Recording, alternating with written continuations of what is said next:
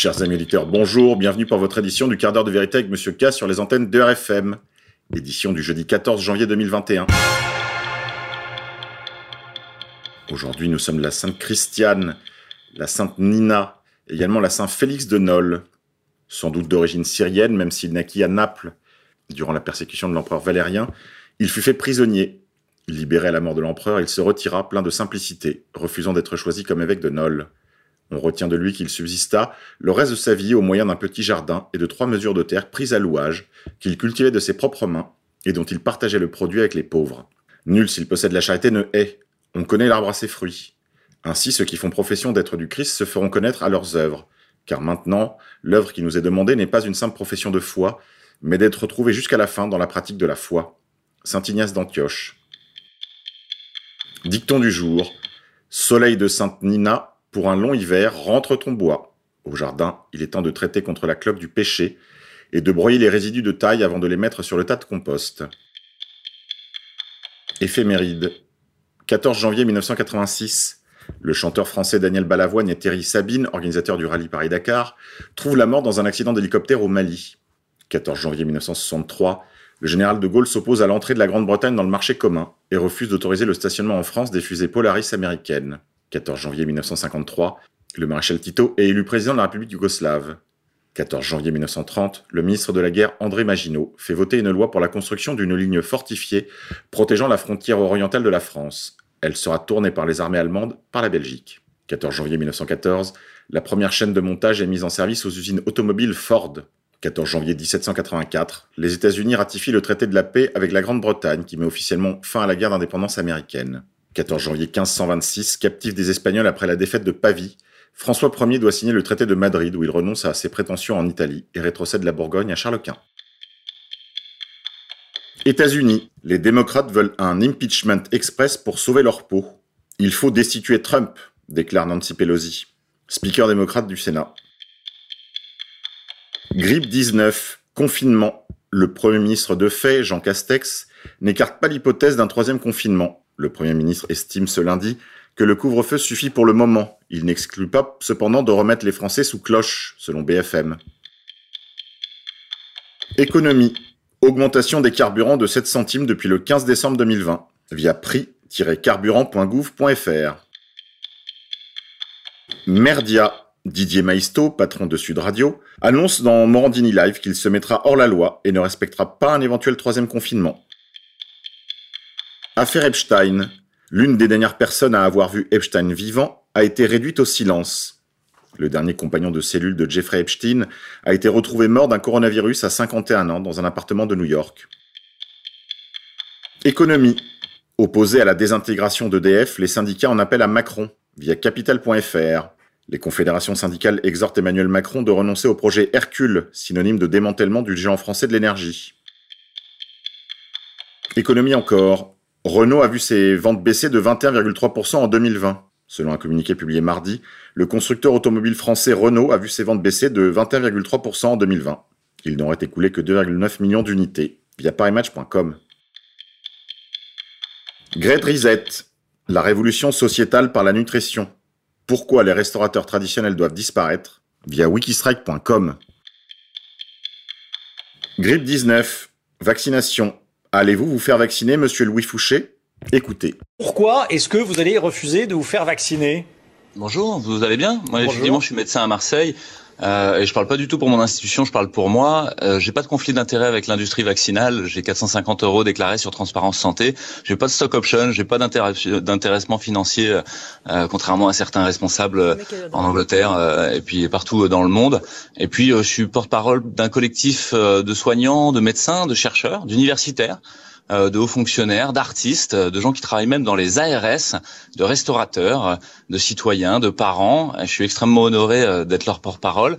Et euh, effectivement, et on cherche à sortir de la peur, on cherche à rouvrir l'espace du débat démocratique et scientifique. Je pense qu'il est complètement verrouillé par l'urgence. Euh, Louis Fouché? Quand disent vos confrères, ils sont, euh, euh, ils vous comprennent ou pas? Non. Alors, je, juste, je vais essayer de visser quelque chose dans votre tête, en fait, le visser dans votre crâne. Il y a deux principes fondamentaux en médecine qui datent d'Hippocrate. Le premier, c'est d'abord ne pas nuire. Primum non nocere. Et le deuxième, c'est de peser la balance des bénéfices et des risques. Qu'est-ce que ça veut dire peser la, balance des bénéfices et des risques? Ça veut dire, est-ce que vous prendriez un avion pour New York dont vous n'êtes pas absolument sûr que son train d'atterrissage fonctionne? Ça, c'est le risque. Et puis, pour ce qui est du bénéfice, c'est est-ce que vous prendriez un avion pour New York s'il risque d'aller à Moscou ou Chicoutimi? Alors, sur quoi reposent vos connaissances sur cette injection d'ARN messager que vous appelez vaccin? En fait, pour le moment, sur de la propagande disruptive du gouvernement, des médias et de l'industrie pharmaceutique, et l'autre point que vous avez sur les AMM conditionnels de l'Agence européenne du médicament, qui sont basés sur les seules données de Pfizer pour le vaccin Pfizer, et sur les données de l'ANSM, l'Agence nationale de sécurité du médicament, qui est basée sur les seules données bah, de l'Agence européenne du médicament, basée elle-même sur les seules données de Pfizer. Pfizer, qui est cette entreprise philanthrope, bienfaitrice de l'humanité, désintéressée, euh, qui a été condamnée à 2,3 milliards d'euros d'amende pour falsification de données, publicité, publicité mensongère et commission occulte en 2009. Qu'est-ce que ça veut dire commission occulte? Ça veut dire des valises de billets, de manière un peu imagée, pour des responsables, des dirigeants et des leaders d'opinion qui a été condamné ces dix dernières années à des millions d'euros d'amende pour les mêmes vos, choses. Euh, vos arguments, merci. Confinement, couvre-feu.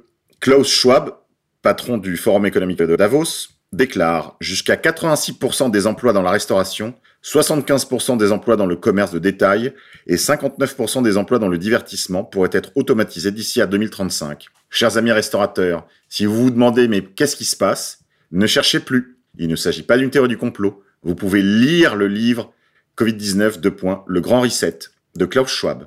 Ils veulent votre mort. Restauration. Les restaurateurs italiens en ont marre de se faire euh, par leur gouvernement. C'est pas trop tôt. Et pour les restaurateurs français, c'est pour quand? Eh bien, c'est pour bientôt. Comme je vous l'ai annoncé hier, ce sera à partir du 1er février. De très nombreux restaurateurs comptent ouvrir. Faites-le savoir autour de vous. Faites des réservations. Parlez à vos amis restaurateurs, qu'ils ouvrent, qu'ils prennent des résas, qu'ils fassent des promos pour remplir leurs salles. Ça suffit. Il faut en effet arrêter de se demander quand la fausse pandémie va s'arrêter. La réponse est jamais. Ils augmenteront le nombre des cycles PCR pour augmenter le nombre de positifs. Ils trouveront de nouvelles souches de virus. Ils justifieront le confinement par une menace terroriste ou écologique jusqu'à ce que tous les restaurants et bars soient fermés, à l'exception des McDonald's, Burger King, Starbucks et KFC. Apostasie le pape François inscrit dans le droit canon la possibilité pour les femmes de servir la messe.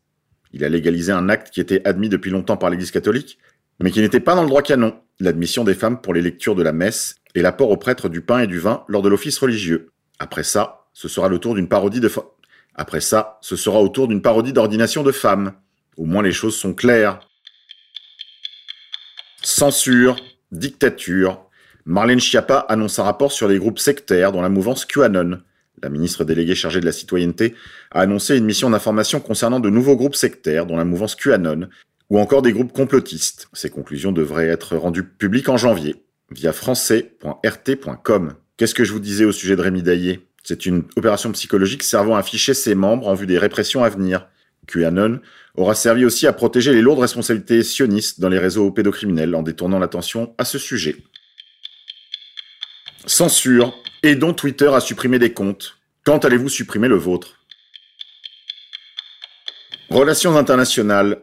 Grippe 19. Un tribunal péruvien a affirmé dans une résolution basée sur des théories de conspiration que le Covid-19 était une invention de l'élite criminelle mondiale, composée selon les juges de ce tribunal de milliardaires comme George Soros, la famille Rockefeller ou l'homme d'affaires Bill Gates. Pour justifier le retard de la décision, la Cour d'appel pénale de Chincha et Pisco a assuré que la pandémie était imprévisible, sauf pour ses créateurs, qui l'ont gérée et continuent de la diriger avec un secret extrême au sein de leur environnement et des entreprises mondiales. Ainsi, ce tribunal collégial de la Cour supérieure de justice d'ICA, composé des juges Tito Gallegos, Luis Legia et Tony Changaray, a tenté de s'excuser du retard pris pour assister à l'appel d'un défenseur qui avait demandé l'annulation de sa détention provisoire, mais dont la demande n'avait pas été résolue en raison de la pandémie. Aucun gouvernement mondial, aucune personne physique ou morale, ni la défense des accusés ne peuvent soutenir que cette pandémie a la qualité de prévisibilité, sauf les créateurs du nouvel ordre mondial, tels que Bill Gates, Soros, Rockefeller, etc., a déclaré la résolution publiée sur le portail LP Derecho. En assurant que le coronavirus a été créé par une élite criminelle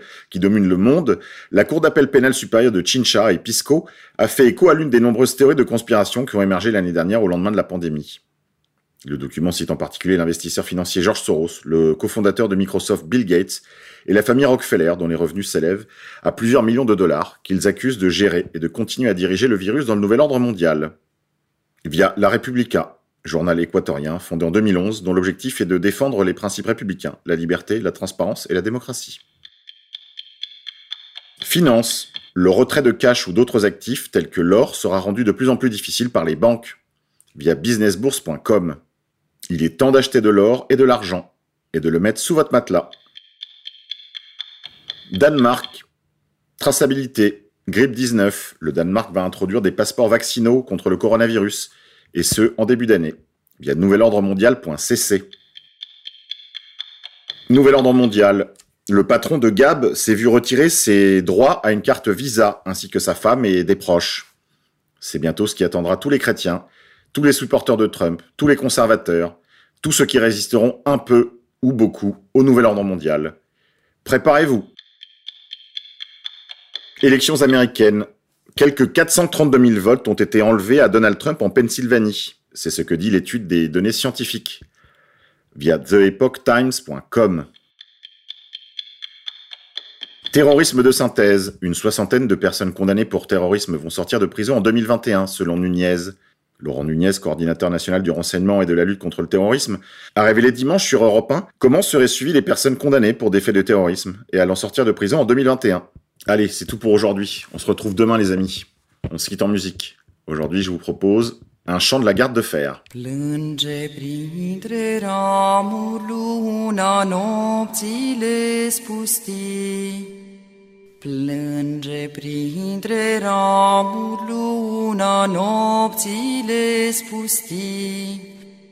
Căci te-ai dus pe totdeauna și n-ai să mai vii. Căci te-ai dus pe totdeauna și n-ai să mai vii.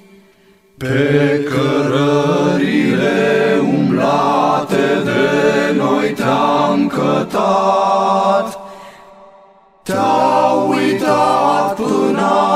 astăzi toate și-ai tăi te-au uitat. Te-au uitat până astăzi toate și-ai tăi te-au uitat. Numai vântul mai suspină dulcele tău cânt, Peste florile ce alină tristul tău mormânt.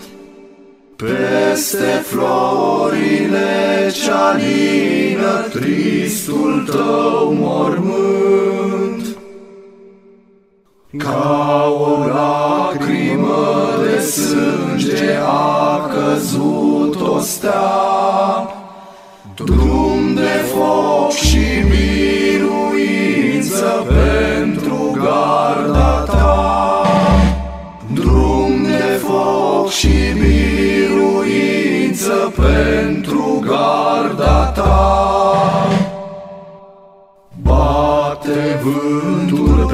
peste ape, trece timpul greu.